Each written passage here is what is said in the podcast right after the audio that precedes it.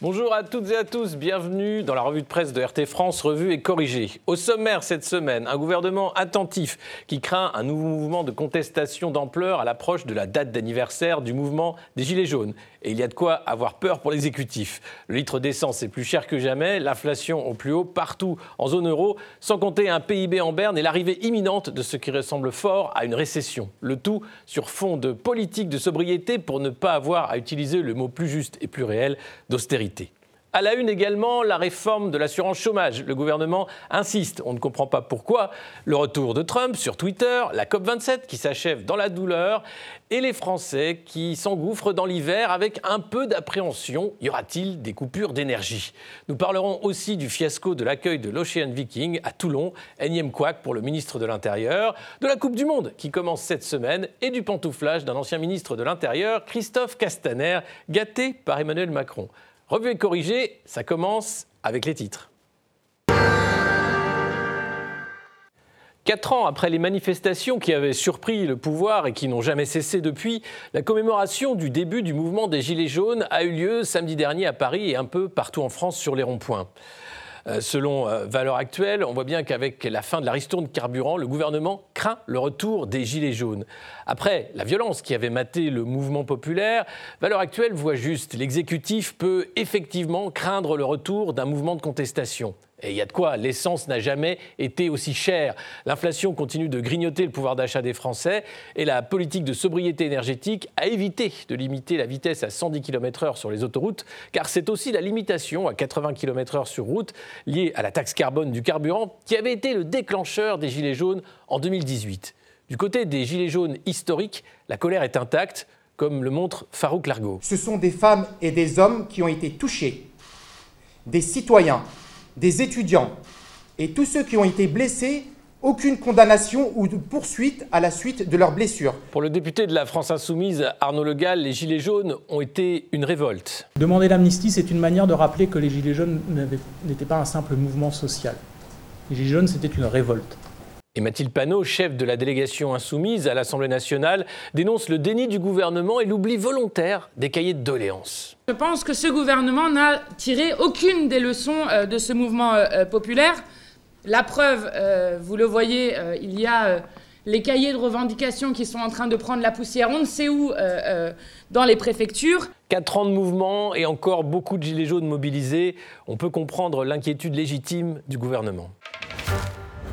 Le gouvernement présente cette semaine les contours de la nouvelle réforme de l'assurance chômage. L'exécutif prévoit de faire varier la durée d'indemnisation en fonction du taux de chômage, avec une durée en hausse en période rouge quand le taux de chômage est élevé et une durée en baisse en période verte quand le taux de chômage est en baisse. Une politique injuste, selon les syndicats, qui dénonce une volonté de diviser les chômeurs. Pour le gouvernement, c'est une réforme nécessaire pour faire des économies dans les finances publiques et s'adapter au marché de l'emploi. Les agents de Pôle emploi se plaignent de menaces de mort, de menaces d'être brûlés vivants. Ils redoutent une augmentation des agressions. Les agents publics craignent une montée des actes de violence au guichet, avec cette politique qui va renier les droits de milliers de chômeurs et les plonger dans la colère. Après le meurtre d'un agent des impôts, la crainte est réelle. Mais pour la Première ministre, Elisabeth Borne, hors de question de faire une pause dans les réformes. Donc oui, je vous le confirme, il y aura une réforme des retraites. Et oui, cette réforme entrera en vigueur à l'été 2023. Une réforme prévue pour 2023, avant même que les débats aient eu lieu. Est-ce qu'il n'y a pas là de quoi mettre déjà le feu aux poudres? La suite de l'accueil des 234 réfugiés à bord de l'Ocean Viking à Toulon ne s'est pas vraiment passée comme prévu. Il reste moins de 10 migrants à la presqu'île de Gien, tandis que 26 des 44 mineurs non accompagnés se sont enfuis pour retrouver leurs proches en Allemagne, en Suède ou en Norvège. Plusieurs médias, comme le Parisien, s'interrogent. Euh, pourquoi la plupart de ces migrants ont été remis en liberté? 66 profils ont reçu un avis favorable pour rester sur le territoire français. Au final, selon le Parisien, sur les 234 passagers débarqués de l'Ocean Viking, seuls 7 devraient faire l'objet d'une expulsion. Et Gérald Darmanin considère, lui, que la France a respecté le droit qui n'est pas forcément adapté à cette situation. On l'écoute. On en tirera des conclusions, évidemment, de ce que nous avons vécu pour l'Ocean Viking, et notamment le droit qui n'est pas forcément extrêmement adapté nous l'avons tous compris à cette situation. Interrogé à l'Assemblée nationale, Gérald Darmanin a d'abord salué la décision française. Au lieu de voir dans la décision de Mme Mélanie et de son gouvernement.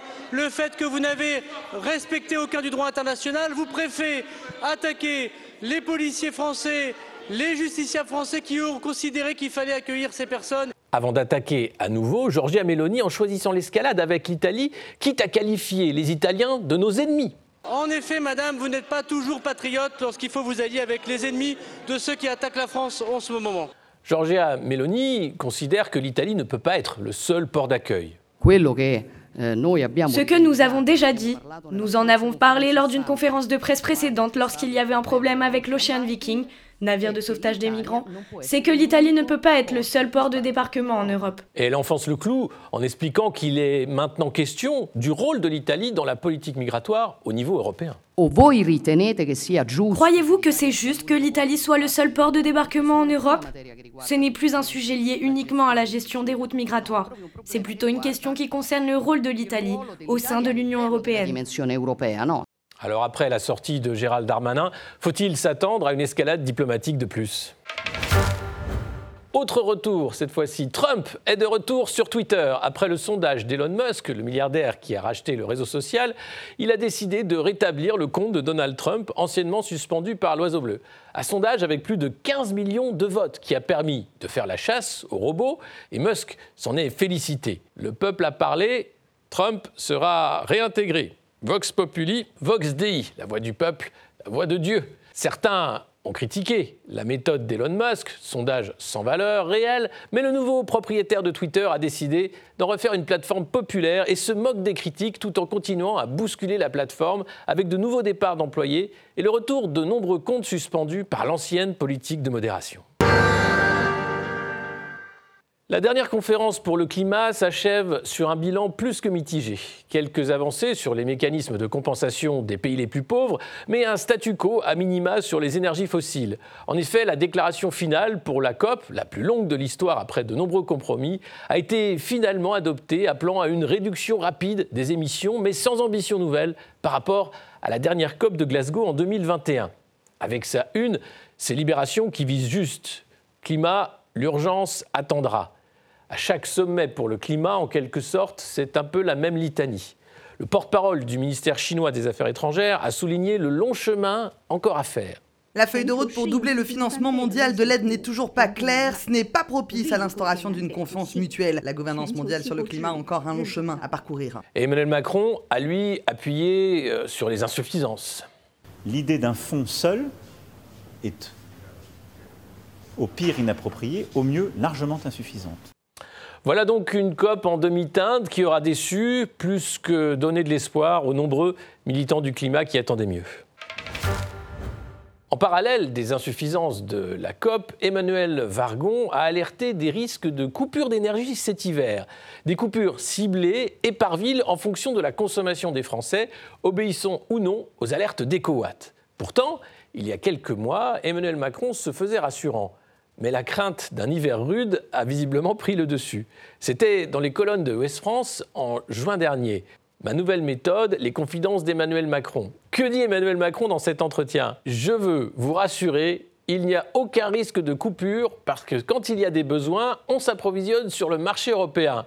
Étonnant. La Première ministre Elisabeth Borne a bien rappelé que la sobriété devenait un mode de vie et pas juste un slogan pour l'hiver. Nous devons collectivement avoir conscience que la sobriété n'est pas une mode le temps d'un hiver. Tout en rappelant les objectifs de long terme de la baisse de consommation des Français. Nous voulons baisser notre consommation énergétique de 40% d'ici 2050. Objectif assez énorme, et Olivier Marlex, président du groupe Les Républicains à l'Assemblée nationale, a rappelé au gouvernement l'absence de débat sérieux sur la politique énergétique. Alors qu'aujourd'hui, vous nous annoncez évidemment le tout électrique pour 2035. Tout ça ne tient pas la route. Donc on aurait aimé commencer par un débat sérieux sur les besoins d'énergie euh, de notre pays.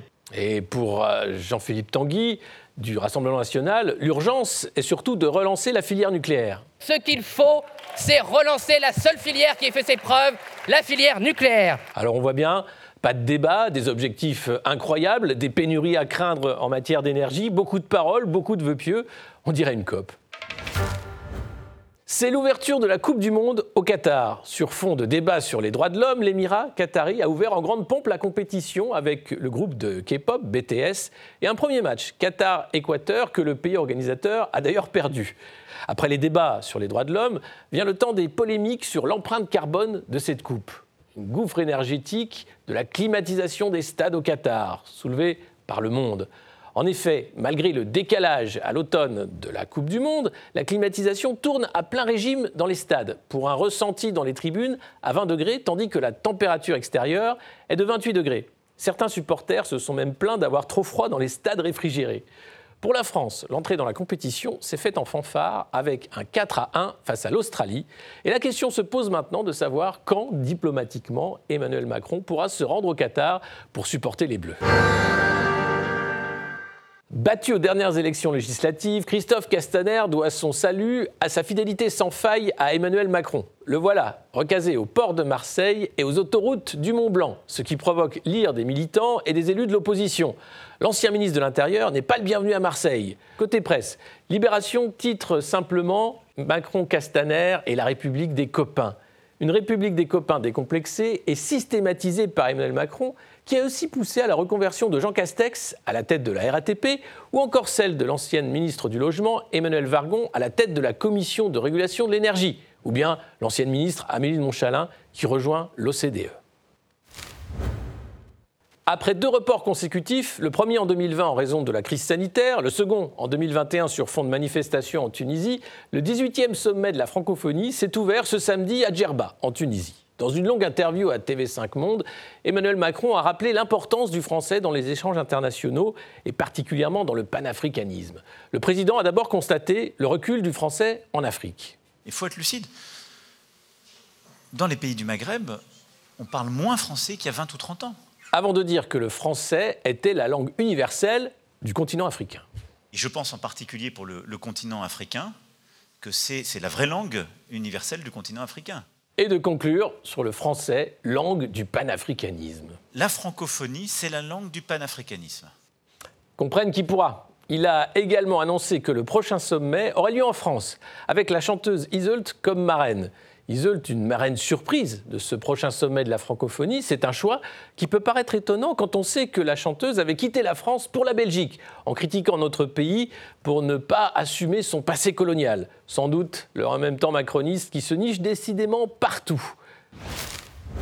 Le débat sur la corrida revient sur le devant de la scène politico-médiatique, avec la niche législative de la NUPES à l'Assemblée nationale. Et la proposition du député Émeric Caron est d'interdire la corrida. La loi a peu de chances d'aboutir, mais elle a suscité un vif débat dans l'opinion publique et dans la classe politique, à tel point que des élus de plusieurs bords politiques ont signé une tribune dans les colonnes du Monde. Dans cette tribune, plus de 200 élus, dont Christophe Castaner et Bruno Retailleau, défendent la corrida et s'opposent à l'éco-totalitarisme. Au final, on assiste à un dialogue de sourds pour une pratique qui continuera sans doute de diviser aficionados et détracteurs. Olé et sur cette estocade finale, c'est déjà la fin de notre revue de presse. Je vous donne rendez-vous la semaine prochaine pour un nouveau résumé de l'info sur RT France. Merci de suivre nos programmes et de partager l'info. À la semaine prochaine pour Revue et Corrigée.